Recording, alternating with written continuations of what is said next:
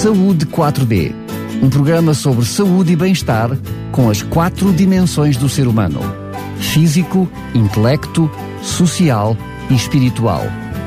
Saúde 4D, o programa que promove um bom estilo de vida. Estamos de volta para mais um Saúde 4D. Como estava prometido, hoje vamos estar mais uma vez à conversa com a doutora Teresa Montano, mais uma vez eh, bem-vinda, e também com a doutora eh, Fernanda Lopes, mais uma vez também bem-vinda. Eh, eu não faço nenhuma confidência se dizer que já eram as veteranas quando, quando entraram na rádio, e não deixa de ser verdade, mas é com muito prazer que as tenho cá. Até pela idade, não é? não, não, mas estávamos a falar pela veterania dos, dos programas que já fizemos juntos. Mas sendo que voltamos a estar juntos para falar sobre a violência, neste caso concreto na violência contra a mulher, comemora-se precisamente já no próximo dia 25 essa efeméride. Uhum. Uh, eu começo precisamente por, por vos perguntar, uh, começo pela Teresa, Teresa, Sim. como é que esta história começou? Como é que deu início? Como é que as Nações Unidas acabam por uh, assumir este Dia Internacional da Violência contra a Mulher? Pois é uma pergunta muito interessante porque hum, comemoramos, não é, as efemérides e às vezes não sabemos a história delas, mas esta é uma história cativante porque hum, tem a ver com três irmãs dominicanas, ativistas, Uh, que foram assassinadas por ordem do ditador, na altura o Rafael Trujillo, portanto, uh, por, por, defenderem os direitos das mulheres, uh, os direitos humanos. Algumas contra algumas políticas locais, precisamente, que faziam essa discriminação. Exatamente. E, e portanto, a ONU, a ONU resolveu uh, comemorar, uh, associar-se a esta causa e uh, passar a comemorar este dia como Dia Internacional. Dia 25 de novembro, portanto. o Dia Internacional contra a violência sobre as mulheres. Uh, elas para a eliminação da violência contra as mulheres. Exatamente, sendo que sendo elas também vítima de violência extrema, não é? Porque pagaram com as suas vidas aquilo que hoje é esta efeméride, mas será que ainda hoje continua a justificar, estávamos a, a falar sobre este assunto, será que essa problemática que teve uma realidade muito específica, num contexto político também muito específico, uh, justifica nós hoje, aqui aos microfones desta rádio, continuarmos a falar sobre este assunto? Sempre. uh, também é uma pergunta desafiadora. Uh, porque, porque é que eu digo sempre? Porque é uma realidade ainda escondida. A violência continua a ser silenciosa, não co continua a não ser ainda diagnosticada e sabemos pelas evidências, é, é, é sub, muito subidentificada ainda. Uh, portanto, sabemos que uh, as vítimas uh, continuam sozinhas neste percurso e, portanto, nunca será demais falar até que deixe de haver violência, não é? mesmo que seja uma utopia agora, ou que pareça uma utopia, mas também a escravatura era, também deixou de ser. Pronto, embora Aí poderíamos derivar para outros, é verdade, outros é tipos de escravatura, mas pronto, não vamos por aí. Sendo que uh, eu percebo claramente que uh, naquilo que é já as nossas diferentes conversas, tenho noção daquilo que pensa sobre o assunto, mas mesmo assim quem está do outro microfone não, não, portanto, não sabe e por isso eu lhe faço essa questão. Uh, a verdade seja dita é que cada vez mais ouvimos falar sobre este assunto, é uma realidade. Uhum. Mas também chega até nós cada vez mais casos de violência. E numa altura em que Portugal até estava a correr bem, ou seja, até estava a andar bem, ou seja, com, uh, diminuindo os casos de violência e sobretudo os casos de morte, a verdade é que nos últimos anos as coisas uh, têm vindo a descambar outra vez. Eu já sei o que é que pensa sobre o assunto, mas atrevo-me mesmo a fazer a pergunta: o que é que está por detrás destes números?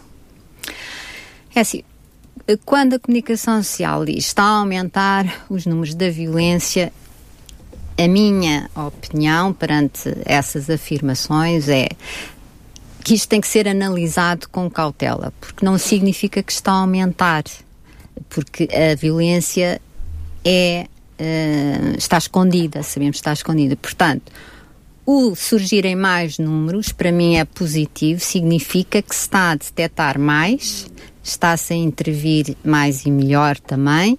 Eh, está-se a dar visibilidade àquilo que está escondido, como nas crianças também. Portanto, a análise para mim tem que ser mais cuidadosa, porque sabemos que só 1% das vítimas é que são detectadas. 1%. É pouquíssimo. É quase nada. É quase nada. Por Mas... isso é que se diz a ponta do iceberg. Mas a verdade a é que, é para além de uma realidade que eu conheço bem, que é infelizmente o mediatismo da desgraça, que hoje em dia eh, reina não só, uh, enfim, nas rádios, mas televisões, de uma forma uh, em geral, a verdade seja dita que os números também não enganam, e sobretudo os casos de, de morte, e eu até diria uma violência extrema, ou seja, não é só alguém que, peço desculpa a expressão, mas que deu um tiro a alguém, estamos a falar até de mortes macabras, ou seja, cada vez mais, mais violentas.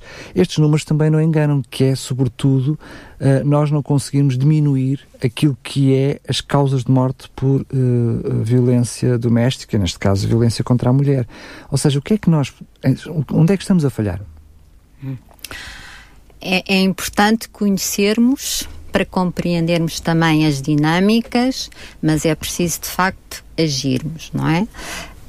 Um, perante essas situações, e há uma equipa importante também, que é a equipa de análise retrospectiva dos homicídios por violência doméstica, que dão orientações às várias entidades. Como sabe, a violência é multidimensional. Portanto, claro. há muitas causas, muitos fatores de risco envolvidos e não pode ser só uma entidade a intervir uh, nas situações.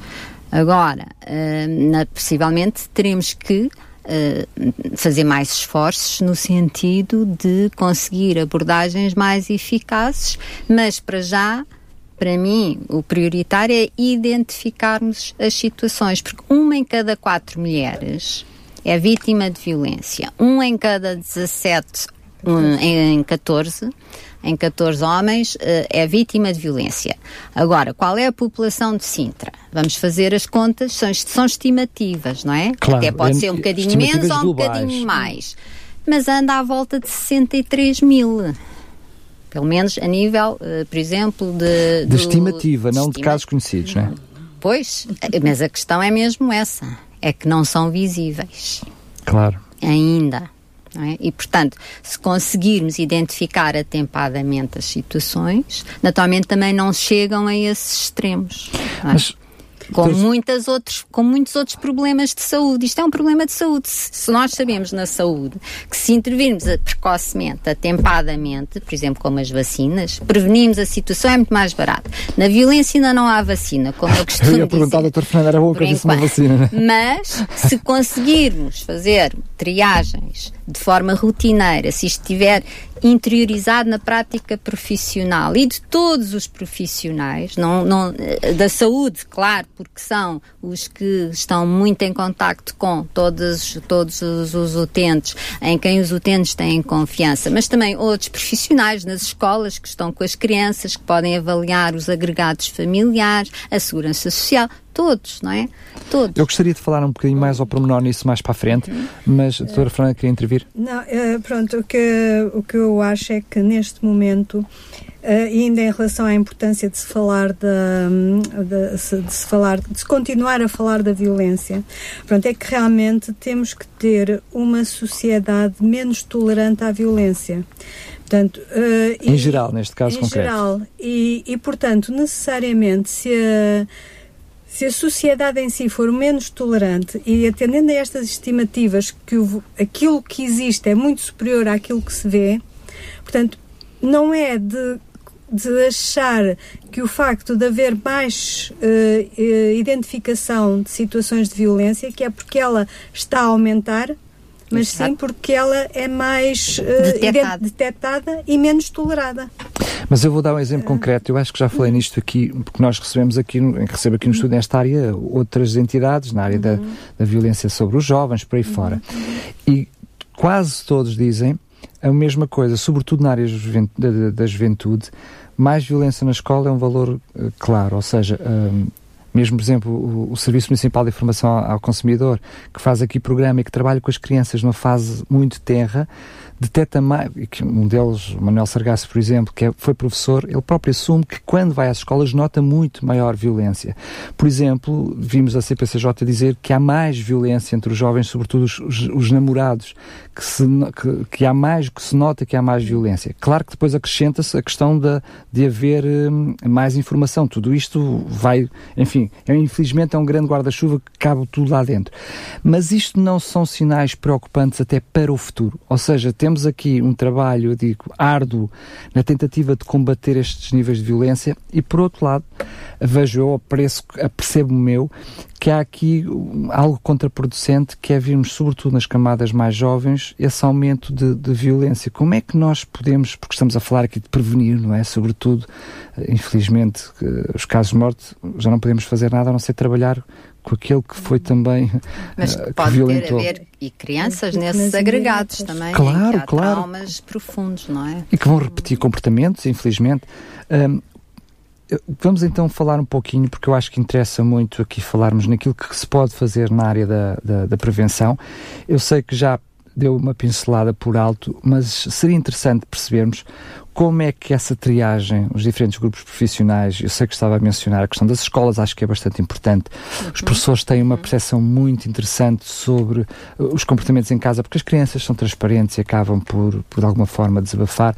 Vou deixar a área da saúde um pouquinho mais para a frente, porque sei que a doutora Fernanda tem aí uma, uma particularidade muito grande, porque defende de uma forma muito acérrima a área, uma, a parte médica, uma, uma vigilância inteira muito um, ativa, mas estamos a falar também, estou a falar de, todas as entidades que lidam com o público, uhum. de alguma forma deviam ter uma, uma atitude mais vigilante. Eu diria todos nós, como pessoas, como indivíduos, também não podemos fugir a essa responsabilidade, não é?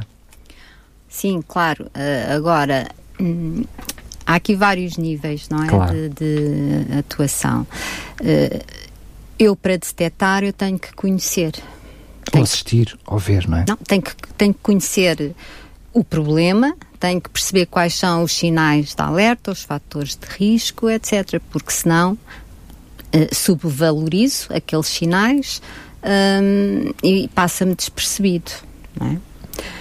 Uh, e há que no fundo, perante os dados que temos, cruzar dados, não é? Por exemplo, as comissões. Nós sabemos que há um volume processual global muito grande, até nas duas comissões de Sintra, eh, e que a maioria das situações são contextos de violência doméstica.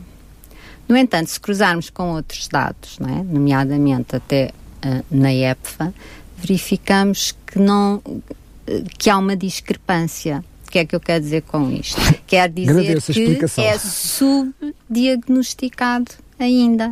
Ou seja, a situação, portanto, vai para o segundo nível, ou seja, já vai tarde. Portanto, no primeiro nível ainda não foi detectado. Há falta de formação, de informação, há crenças, há estereotipos, há medos também, porque também muitos profissionais, como ainda não estão suficientemente capacitados, também dizem, ok, mas se eu vou abordar o assunto, depois o que é que eu faço? Se, se tenho ali uma vítima, depois o que é que eu faço? Como é que por onde é que eu vou, como mas, é que Mas são é? perguntas legítimas, não é? Claro, são perguntas legítimas, embora uh, sabemos que perante uma situação destas, que uh, há uma obrigatoriedade até de comunicação, quando são situações mais mais graves de comunicação ao Ministério Público também, porque é crime. É? Portanto, quando estamos a falar de segunda instância ou de segunda linha, enfim, dependendo do que lhe quisermos chamar, estamos a falar, a CPCJ entrará sempre numa segunda linha. Portanto, o que nos está, o que nos está a querer dizer é quando conhecemos os números da CPCJ, significa que na primeira linha, estamos a falar os centros de saúde, estamos a falar as escolas, por aí fora, um, está a falhar muito ou não está a chegar a informação necessária, sobretudo para se poder agir ainda na área da prevenção, na prevenção eu não, eu não diria falhar, porque quando nós temos. Não é tu, falhar no sentido que nós estamos a fazer temos, tudo o que é possível, não é? Não é que a mim, a mim, não me faz diferença nenhuma, porque eu falho muitas vezes. A questão é que culturalmente parece que o falhar, que as pessoas ficam logo muito na, na defensiva, eh, mas que é natural. Não é? Isto é, é, natural, somos humanos, falhamos. Mas naturalmente tem que haver aqui uma reflexão até. Uh, a vários níveis, uh, interministerial também, uh, para uh, se definirem, possivelmente, circuitos, fluxogramas, protocolos de atuação e que sejam também assumidos superiormente, porque, ok, nós podemos, eu e a doutora Fernanda, até definir agora alguns fluxogramas intra ACES, intra-equipas, interinstitucionalmente, mas se não está protocolado e se sairmos, as coisas perdem-se, não é? Voltamos à estaca zero. Portanto, uh, penso que aqui é importante haver uma reflexão para se uh, para haver compromissos, para se definirem circuitos e serem vinculativos, né? Protocolos de atuação, até como os médicos, os médicos até têm bastante e as forças de segurança têm bastante não é? Uh, tradição e prática de, neste tipo de protocolos. É, pronto, aí está realmente a fazer uma análise bem interna, bem, bem vossa, daquilo que é a vossa área de atuação e é aquilo que, na sua perspectiva, pode ser melhorado para resolver estes problemas. Sei que tem lutado desde há muito tempo para que haja uma equipa, eu diria, multidisciplinar, não estou a falar apenas na área da saúde, estamos a falar de segurança, uh, segurança social, forças de segurança em, em geral, segurança social, enfim, uh, a saúde. Esta necessidade de haver uma equipa que trabalhe em conjunto, que também faça cruzamento de dados, uh, eu sei que é a luta sua há muito tempo. Permita-me a pergunta, mesmo correndo o risco de não ter resposta, o que é que falta para que efetivamente isto possa ser algo efetivo em Sintra? Hum, é assim. A lei de 112 de 2009 da violência doméstica já previa, salvo erro no seu artigo 46, 40, bem, por aí, por aí uh, que o Serviço Nacional de Saúde uh, criasse gabinetes de atendimento especializado que seria com os técnicos de apoio à vítima, que está definido nessa, nessa lei, uh, para, de facto, dar as respostas adequadas uh, nesse âmbito. Por várias vários condicionalismos em termos políticos, etc., acaba por por isso é que dizemos que temos leis muito avançadas, não é? mas depois, na prática, às vezes há uh, constrangimentos impeditivos uh, para, se, para se avançar. Uh, agora, em relação a conseguirem-se respostas é? multidimensionais, nós temos uma prática em Sintra que é a RIVS, a Rede de Intervenção da Violência em Sintra. Agora, poderemos melhorar, certamente, podemos melhorar. A questão é para melhorar também temos que refletir, ok, estamos a ser eficazes na detecção, no encaminhamento? Uh, colocar as Os meios que temos à, à, disposição e, são suficientes? Exatamente. Portanto, e tem que haver compromissos também superiores, porque quem está na base, na, no dia a dia, não tem capacidade de decisão nem de angariação de, dos fundos não é? para eh, desenvolver depois as respostas que as vítimas têm direito. Porque têm direito. Desde a Convenção de Istambul, não sei se a doutora Fernanda queres.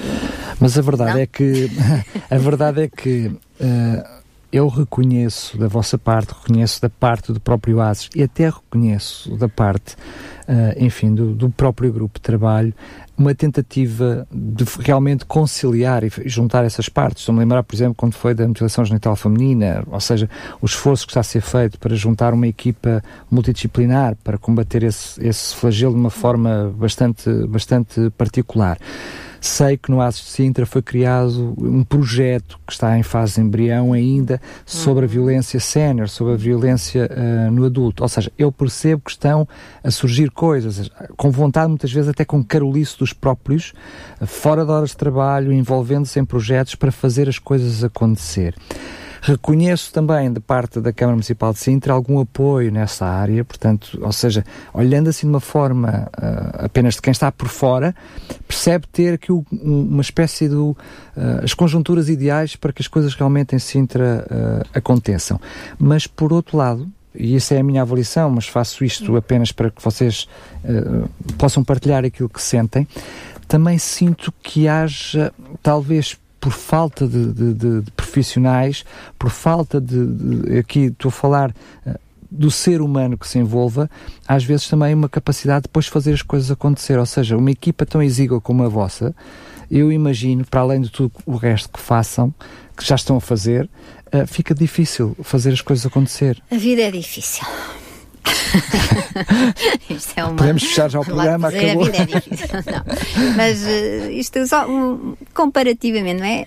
Eh, estas três irmãs que deram origem, né? foram assassinadas, deram origem ao Dia Internacional para a Eliminação da Violência contra as Mulheres, uh, deram origem a este dia em 1960. Portanto, elas morreram antes, portanto, a ONU achou que em 1960, muito bem. Portanto, já passaram 60 anos. Portanto, e os direitos humanos e a questão dos, dos direitos humanos eh, não são garantidos, embora nós gostaríamos muito que tivessem garantidos. Não é? Uh, e, portanto, são processos que têm avanços e recuos e, portanto, a luta é sempre contínua, é? Há momentos em que podemos descansar um pouco mais, dizer, ah, agora a coisa está tá, a ir, é? mas depois a história diz-nos, há retrocesso e temos que, uh, temos que continuar.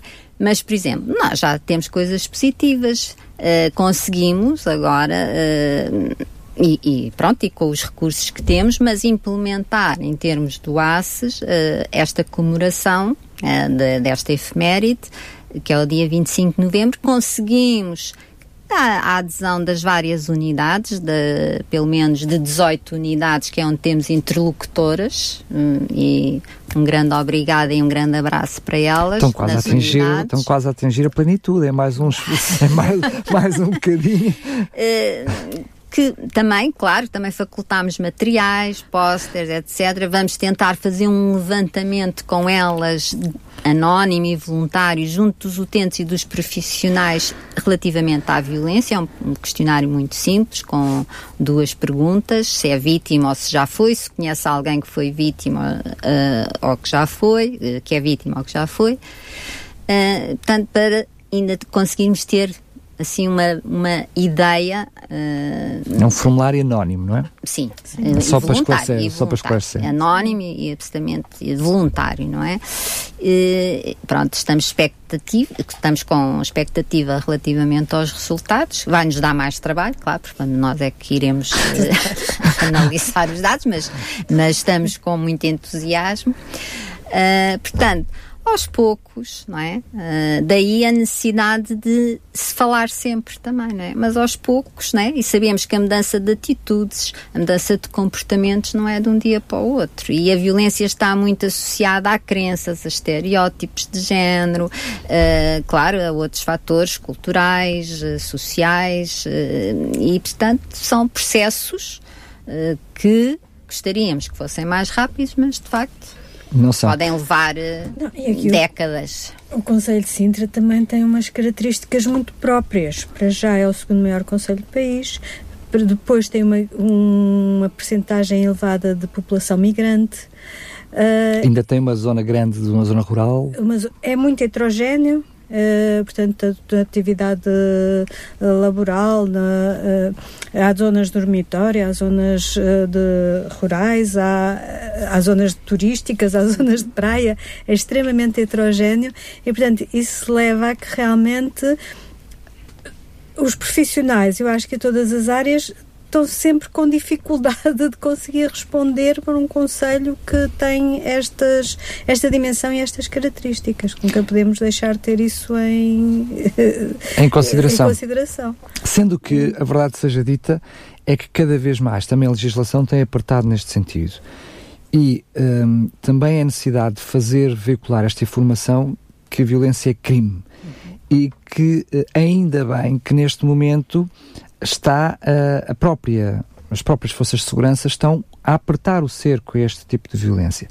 Aqui é também um fator desencorajador para que a violência possa acontecer, ou seja, a necessidade não só na área da saúde, na área da prevenção, de tentar tentar perceber, mais do que detectar, é perceber que há ali alguns índices de, de violência, mas depois é preciso que quando as coisas são detectadas, haja mão firme, haja mão forte, para que uh, não seja em vão todo esse, todo esse trabalho sentem, mesmo que, que, de um olhar exterior, não é, não é essa, não é a vossa competência, mas sentem de um, de um olhar exterior que também aí há melhorias ou acham que ainda há um longo caminho a fazer?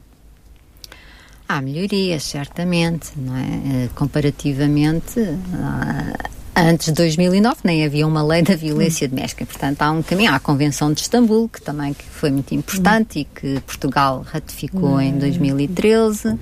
Mas há as ações da saúde também uh, no âmbito da violência. Portanto... Estou-me a lembrar de algo que é bastante recente, que é os gabinetes de apoio à sim, vítima. No, mas é no tribunal. Uh, no tri sim, sim, no tribunal, mas estamos a falar sim. da criação de um espaço específico à é, parte. E que é importante. Agora, esse espaço, isso, o tribunal é é no topo da hierarquia, da pirâmide. Pois, mas recebe a queixa em direto, ou sim, seja, é mais não, um, mais isso, uma. Isso, sim, estão de parabéns. Agora, precisamos na base da correto, pirâmide. Correto, correto. Não, mas eu estou a dizer isto porquê? É? Porque é importante perceber. Precisamos bastante. Claro.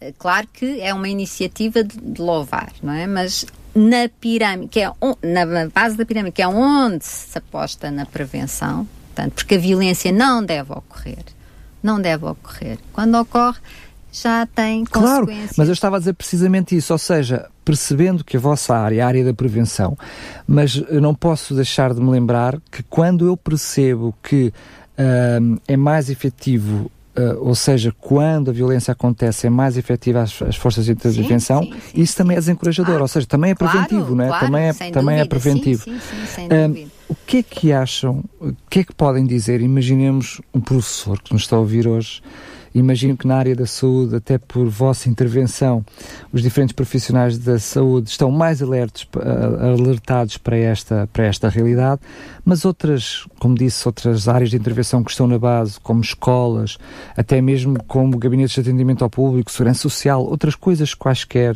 finanças, tudo aquilo que lida com o público de alguma forma acaba por ter uma percepção e ouvem as pessoas, ouvem os desabafos. O que é que se pode dizer, por exemplo, um professor, estamos a falar porque em maior escala, o que é que se pode dizer a um professor? Que tipo de referências é que podem ter? Como é que eles podem estar alertos, alertados para este flagelo? É assim, os comportamentos das crianças e dos jovens, uh, e pronto, isto aqui pela minha própria formação em psicologia, uh, são sintomas a maior parte desses comportamentos que eles têm são sintomas. Uma criança que se isola, uma criança que é, é mais agressiva, uma criança que é conflituosa, uma criança que é violenta também, uma criança que é bully. É, que faz, pratica bullying sobre outros, ou uma criança vítima de bullying. Portanto, as crianças não e os jovens não vivem isolados, não é? Não podemos olhar só para a dor de cabeça, que é o síndrome, temos que ir procurar, é o que eu costumo dizer, a causa da dor de cabeça. Qual é a causa? Claro que, claro que, como as turmas têm o rácio que nós sabemos, não é? Uh, depois é difícil haver uma atenção personalizada também, porque naturalmente seria importante falar com o jovem ou com a criança o que é que se passa, o que é que pronto, perceber e inclusivamente até uh, ter uma reunião com os pais, mas nunca culpabilizando ou claro. pronto, uma conversa uh, com perguntas abertas para se ir percebendo porque também podemos, quer dizer, podemos pôr a criança ou o jovem em risco, se claro, houver mesmo violência. Claro, claro que sim. Uh, portanto, é estar atento a estes sinais, sintomas uh, e tentar depois, ok, avaliar o agregado em que esta criança ou jovem vive e depois articular nomeadamente com a saúde escolar, saúde escolar com os núcleos. É isso mesmo que eu lhe ia perguntar, ou seja, é que eu tinha intenção de, de responder é, à pergunta que deixou no ar. É? Deixou a pergunta no ar, então e agora o que é que eu vou fazer? Tetei o que é que eu vou fazer? E eu precisava precisamente chegar aí, ou seja, eu sou professor, já fiz esse diagnóstico e percebo que realmente há ali alguma coisa. Posso até não ter a certeza absoluta, mas tenho, diria, chamo-lhe eu, uma forte percepção. O que é que eu faço agora? Como, o que é que eu faço com esta informação que tenho? Eu, eu não estou dentro da escola, mas dá-me a sensação que deve reportar ao diretor de turma, o diretor de turma deve estar alerta uh, também já para estas situações e, e, contactar a saúde escolar ou o gabinete de psicologia também. Uh, e, e aí uh, esses profissionais fazerem a ponte, por exemplo, com os núcleos de apoio às crianças e jovens em risco da saúde, porque a saúde está sempre e está com maior. Isto é saúde, é um assunto de saúde pública, portanto a saúde está na linha da frente. A saúde escolar, eu penso que neste momento todas as escolas têm uma equipa de saúde escolar e, portanto, o, e, e uh, há sempre um profissional de referência. Pode não estar, não vai à escola todos os dias, ou vai à escola. Uh, uh, mas existe uma referência. mas há uma referência, há um profissional de referência. e, portanto, eu, eu penso que, que é sempre bom que a escola, através do diretor, através do. Do, do, professor. Uh, Diretor turma, enfim. Da... Sim, ou, ou do, do, do, professor que está no, no, no programa de, de, Educação para a Saúde. Uh, que, que, faça esta ligação com, com o profissional de saúde. Isto tem, tem também importância porque uh, a nível da saúde também as coisas passam, não é? Também não se detecta tudo. Às vezes, uh, uh, todas as crianças, antes de entrar para a escola, têm, fazem um exame de saúde no seu, no, no seu programa normal de saúde infantil. Uh, mas a criança chega lá, bonitinha, bem comportada, tem os dentinhos, claro. tem os dentinhos todos, olhinhos bem bem. Se não tem, leva com o cheque dentista, mas... mas. pronto, e pode, de facto, uh, estas situações uh, Passaram não lá, serem claro detectadas, não é? E, e se o médico de família e o enfermeiro de família forem alertados para alguma coisa que a escola sente que não está bem, podem já depois olhar para esta criança uh, com, outros do, com, outros olhos. Com outras lentes. Claro que sim, sim. claro que sim. Eu, uh, peço-lhe desculpa pela pergunta tão concreta, mas quem está do outro lado, seja em que profissão for, vai se identificar como é que pode e deve agir. Eu diria mesmo nós, como indivíduos, quando assistimos a alguma coisa, também temos uma responsabilidade de poder denunciar as situações e poder uh, divulgar. Mas agora sim, eu disse que ia deixar para o fim, uh, na área da saúde. Eu sei que também tem sido um trabalho vosso, e diria aqui até da doutora Fernanda, por sei que há longos anos, que tem um esforço grande para que, em termos de parceiros de profissão, em termos de equipe médica, uh, eu até diria antes mesmo de ser um assunto de saúde pública era uma preocupação, mas a, o próprio Estado português percebeu que a saúde estaria na linha da frente na área preventiva deste flagelo em específico que, é que, o que é que os médicos deveriam fazer? O que é que podem fazer? Como é que o médico de família, o enfermeiro de família pode ter, eu diria, estar na linha da frente para prevenir este flagelo? Ah, pronto, como estava a dizer, a preocupação do Estado traduz-se através da criação dos núcleos de apoio a crianças e jovens em risco e da equipa de prevenção de violência em adultos. Portanto, est estas duas. Uh, a criação deste, de, destas duas entidades uh, permite-nos, à saúde, ter alguns uh, meios de, de intervir.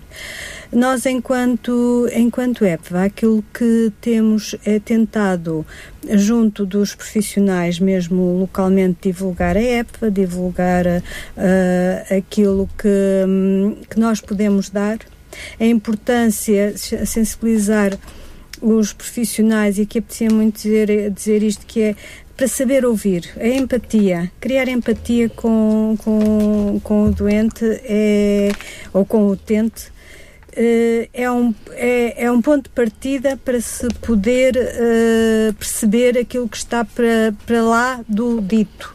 Portanto, o não dito, perceber, é chegar ao não dito. Claro que sim. Uh, portanto, fizemos, uh, te, fizemos esse trabalho junto de todas as unidades de, de saúde. Uh, neste momento notamos, e, e, este ano sentimos isso de, muito Uh, sério que há uma que as pessoas nos referenciam mais, nos procuram mais, nos contactam mais para uh, quando têm situações que, que precisam de, de ser, de ser orientadas. A, a, já, desculpe ter interrompido, já hum. uh, continuo com o seu raciocínio, por favor, hum. mas só lembrar que, ao só perguntar, esse essa maior receptividade hum. percebem que é também devido a um maior conhecimento e uma maior divulgação da vossa parte? Há aqui uma, um fator, uma ligação direta? Sim, e porque sentem que temos resposta. E depois há um Muito bocadinho o, o passar. Uh, não temos resposta no sentido de resolver os problemas, não é? Uh, porque infelizmente até são estas situações e, e, estas situações de violência são muito cíclicas, não é? Portanto, há um episódio, o episódio até parece estar mais ou menos a situação que se conseguiu resolver, mas passado algum tempo uh, volta outra vez uh, a, a, E às vezes de uma forma exponenciada, né? infelizmente. Sim, sim. Uh, portanto, eu acho que nunca podemos dizer que as situações estão, estão resolvidas, mas, mas há uma orientação, há um aconselhamento, há um esclarecimento uh, e, e acho que neste momento já os profissionais sentem que têm, têm ali uma equipa que de alguma forma dá alguma, alguma resposta. Uh, mas claro, também temos as, as, nossas limitações e nem sempre a resposta que damos era aquela que, que, que, que gostaríamos ou que sentimos que é. Uh, às vezes sentimos que poderíamos dar mais se tivéssemos uh, mais meios, não é? Mais meios. Claro. Hum, Sendo que eu sei hum. que naquilo que é o vosso projeto Uh, para além de, de, daquilo que referenciou que era o médico, o enfermeiro, saber ouvir, há um projeto concreto em que, eh, para além de ouvir, há a questão de perguntar, ou seja, que no ato médico, seja ele qual for, não haja receio de fazer as perguntas diretamente. Também tem alguma percepção de como está a resultar, portanto, esta, esta prática, como é que isto está a resultar? Uhum. Uh, o o saber, o saber, pronto, para se perceber o não dito é preciso saber ouvir, não é? Claro. Portanto, daí o saber ouvir. E quando se sabe, se consegue ouvir, então depois sim, tem que se fazer a pergunta que esclarece o, o não dito. Ir uh, à procura de, daquilo uh, que a pessoa diga aquilo que uh, à partida não, não diria, não é? Uh, portanto, uh, eu, eu penso que, que hoje as pessoas estão, uh, os profissionais, de uma maneira geral, estão mais atentos para poder ir depois fazer, perguntar aquilo que tem que ser perguntado para, para de facto claro. se, se, poder. Mas não faz eh, parte direta, ou seja, não é parte, peço desculpa hum. pela minha ignorância, não é? Não hum. sou médico, não, não, hum. não, não tenho essa prática, mas não é. Uh, não faz parte do, da própria consulta uh, e do próprio registro de consulta hum. a pergunta?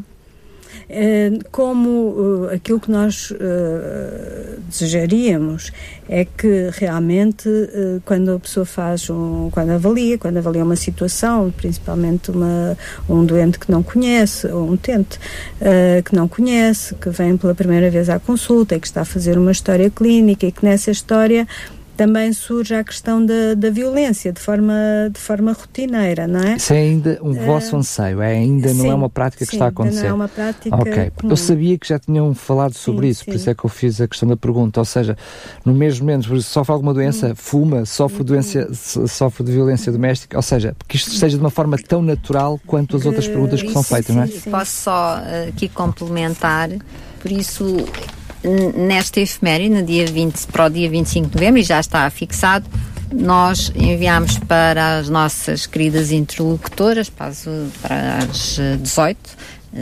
eh, até à data, eh, esta proposta de póster em que, no fundo, também retiramos a culpa a quem for vítima, não é? Porque as vítimas também interiorizam muito este sentimento de, de culpa e que as leve a procurar um profissional uh, de saúde.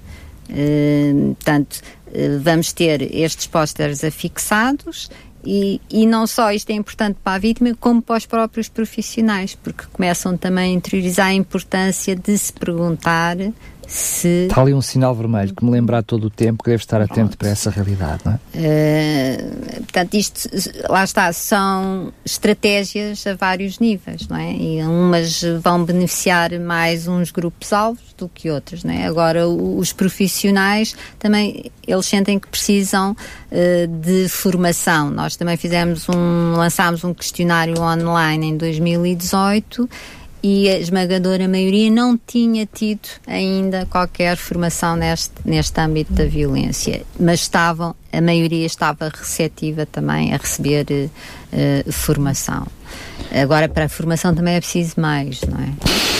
Um bocadinho. Voltamos, voltamos Mas sempre também, se falarmos todos mais, também alguma coisa vai ficar. Claro, claro é? que sim. São sempre. É, mais um acréscimo, por pouco que seja. ah, eu também ia dizer, temos facultado, na sequência do que a, a colega a doutora Fernanda estava a dizer, e bem, temos facultado também, na, porque nós temos um papel de consultoria junto dos profissionais, aliás, o despacho que cria a equipa refere isso, essa atribuição, mas, e, mas nós, eh, pronto, eh, queremos fazer uma consultoria Uh, com materiais também que possam ajudar os profissionais, uh, nomeadamente uh, tem, fizemos e elaboramos uma brochura também para os profissionais como perguntar, o que perguntar. Uh, temos também a ro uma roda que é a roda do luto, que é uh, comportamentos não violentos e violentos, para também com os próprios utentes uh, poderem refletir, uh, porque muitas vítimas também não têm consciência às vezes que, que são vítimas. É verdade. Como também às vezes o agressor também não tem noção que é agressor. Claro, tem, Infelizmente tem fala de uma forma tão natural ou tão. Muitas, é. Sendo que surgiu também uh, há pouco tempo há cerca de um ano, eu diria, um projeto de apoio ao próprio agressor. Uh, muitas vezes nós olhamos para este flagelo, porque ele é um flagelo, é uma tragédia, e olhamos sempre para estes seres humanos que são os, os agressores como monstros, enfim, que os outros é que carecem de. aqueles que são vítimas, em primeiro lugar, é que carecem de, de, de, de auxílio. Até que ponto vocês acham que este projeto que surgiu uh, no ASIS de Sintra é uma mais-valia para esta é no área? ASIS. É na Direção-Geral de Inserção uh, Social, não é? Ok, tudo bem. Uh, agora, eu recebi o projeto aqui na rádio, enfim, do Doaços. Agora, se, vem, se tem raízes no outro lado, mas realmente esse, esse, esse projeto de apoio agressor Sim. vem dentro. Recebi como estou aqui hoje convosco sim, dentro sim, do. ASES. Mas como é que vocês veem, ou seja, esse, essa necessidade também, de alguma forma, olhar para estes seres humanos, mesmo que, eh, enfim, o tenham feito, eh, mas também na área da prevenção, ou seja, perceber que há ali um potencial agressor? Isso é fundamental. Na nossa prática também, uh, com os casos que são sinalizados, portanto, nós não nos limitamos também à casuística, é ver ah, quem é aquele alegado agressor e até se conseguirmos uh, saber quem é o médico, onde é que está inscrito, articular, porque essa pessoa pode ter necessidades a vários níveis. Por exemplo, pode ter necessidades de trabalhar comportamentos aditivos, não é? Ou o seu o alcoolismo, por exemplo, ou em termos de um acompanhamento psicológico, pronto, em situações mais graves. Depois precisam de programas de reabilitação Claro. específicos mas que ainda são, pronto, é bom começarem a existir, mas para a realidade que ainda está invisível, naturalmente teremos que multiplicar é? esses programas. Eu estou mesmo a terminar a nossa conversa, mas tenho mesmo que me meter agora de uma forma mais direta consigo, numa área que assim lhe diz Ah. mais respeito, que é a questão do, do apoio psicológico. E estamos a falar, quando falamos na área da prevenção destas áreas, muitas vezes as pessoas têm que reaprender a viver, ou têm que eh, reaprender a comportarem-se. Temos claramente em Sintra eh, uma necessidade grande de psicólogos que estejam a trabalhar na área da saúde, nos, nos ACES de Sintra, nos diferentes projetos. Há, claramente, em diferentes projetos que recebo aqui, manifestamente, dizem somos poucos, há poucos psicólogos. Ahm, mesmo nesta área da prevenção, o que é que acha que se pode fazer? Uh, Porque é que, eh, eu estou a falar até Ministério da Saúde, não falo concretamente do ACES de Sintra, Sim. porque é que há uma espécie de. A, expressão é minha, está bem? Mas por isso é que eu estou a dizer que me estou a meter consigo. Não é desvalorização desta área profissional, mas pelo menos não o mesmo empenhamento que há noutras áreas, porque nós percebemos que não é um problema de Sintra, é um problema nacional. É sim. O que é que poderia ser feito nesta área? Olha, eu estou com alguma esperança porque, pronto, aí lá está, isto também é um problema que tem vários níveis de, de intervenção, de solução, de, porque depende, depende de ministérios, depende de uma série de, de fatores. Uh, mas estava a dizer que estou com esperança, porque houve agora, foi no, na sexta-feira passada, penso eu, salvo eu, 15, dia 15, sim, uh, no Museu do Oriente, uma conferência internacional promovida também pela Ordem dos Psicólogos, Uh, e com a colaboração da Associação Americana de Psicólogos e uma série de outras associações de psicólogos a nível mundial. Portanto, foi uh, uma conferência muitíssimo importante e onde esteve o senhor secretário de Estado, também da Saúde, uh, Dr. António Salles, e esteve o senhor Presidente da República também. E que, de facto, uh, elogiaram imenso uh, a intervenção dos psicólogos, a importância dos psicólogos a vários níveis, nomeadamente na prevenção e na promoção de comportamentos saudáveis, de estilos de vida saudáveis. E, portanto, eu estou com esperança. porque de facto. já se diz que é a última a morrer. É a última a morrer, porque de facto o rácio de psicólogos comparativamente às outras profissões e para as necessidades, sobretudo dos utentes, em termos da saúde mental, é? e, e violência também tem impactos na saúde mental e muito, e muito fortes, uh, muito profundos. Um, portanto, estou com alguma esperança que algo vá mudar a esse nível e que é urgente que mude, porque de facto é muito difícil. Uh, e, é, e é, é, por isso é muito frustrante até para os psicólogos conseguirem-se resultados eficazes. Sendo que nós percebemos é o terceiro plano local de saúde que é feito em Sintra, em que as, áreas, as, as doenças do foro psicológico, psiquiátrico, estão na linha da frente da preocupação sempre, repetem-se nos três. Sabemos também, há bocadinho ouvimos a doutora Fernanda estar a falar, que muitas vezes o próprio médico de família, o enfermeiro de família, tem que fazer de psicólogo. Um pouquinho psicólogo, fazendo as perguntas, fazendo a percepção. Mas a verdade é que percebemos que há vários projetos na área dos casais, por exemplo, em Sintra, que estão a surgir e que percebemos que muitas vezes as pessoas casam não sabem, não, não sabem ser marido, não sabem ser esposa, não sabem ser pais, não sabem ser mães. Uh, estamos a viver numa altura em que efetivamente essa área da psicologia seria um apoio importante na área do idoso. Percebemos claramente a carência que temos em Sintra uh, uh, nessa área. E mesmo para os diferentes projetos que estão a surgir em Sintra, não, dentro da área da saúde, precisavam ter nas suas equipas também um psicólogo e não está a acontecer por falta, por falta de meios. Espero que venha a corrigir-se esse, esse, esse problema uh, no futuro.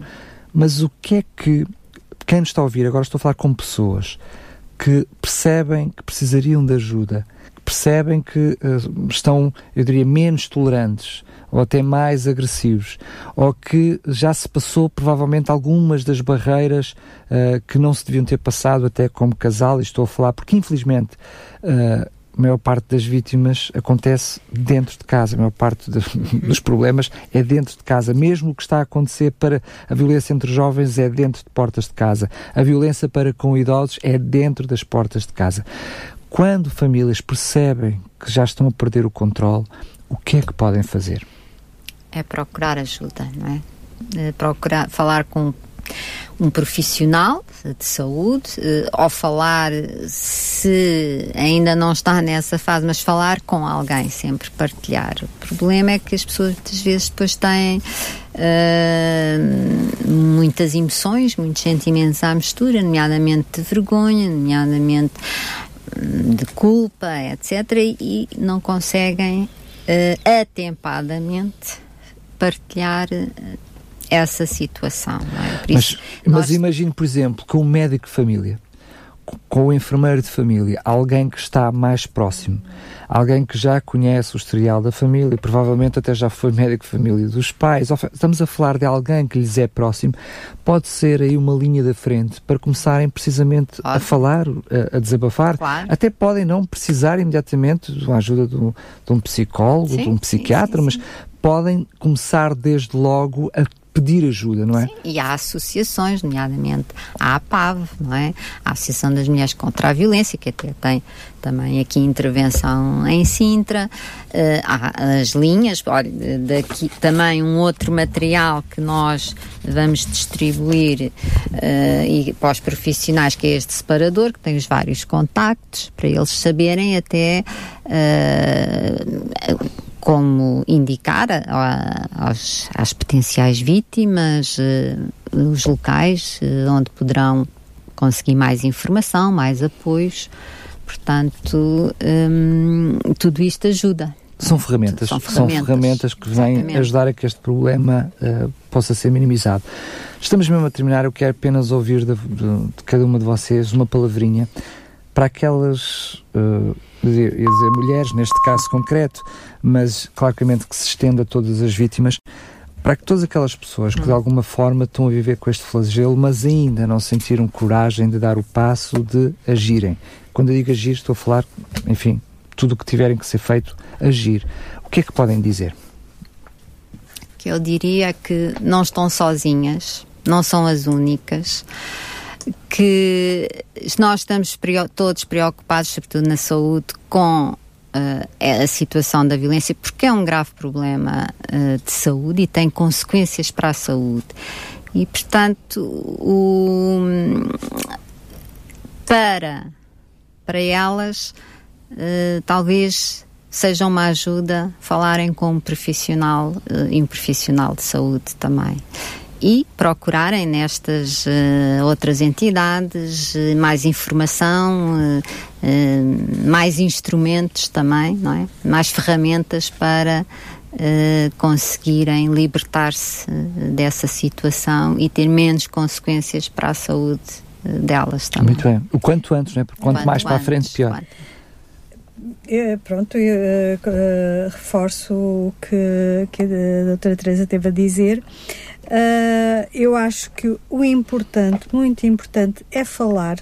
Mesmo que a pessoa, à partida, eu não tenho médico de família, eu nunca fui ao centro de saúde, eu não sei. Falar com alguém, falar. Não, não, não viver sozinho uma situação de, de violência. Eu mas, acho... Desculpa interromper, mas é que quando falamos com alguém, depende, temos que ver com quem alguém de confiança, falamos, não é? Não é? Portanto, Porque... Uh, eu, uh, pronto, mal de nós, se, se, se, estamos sempre tão sozinhos, tão sozinhos, não temos uma pessoa de confiança com claro. quem possamos desabafar.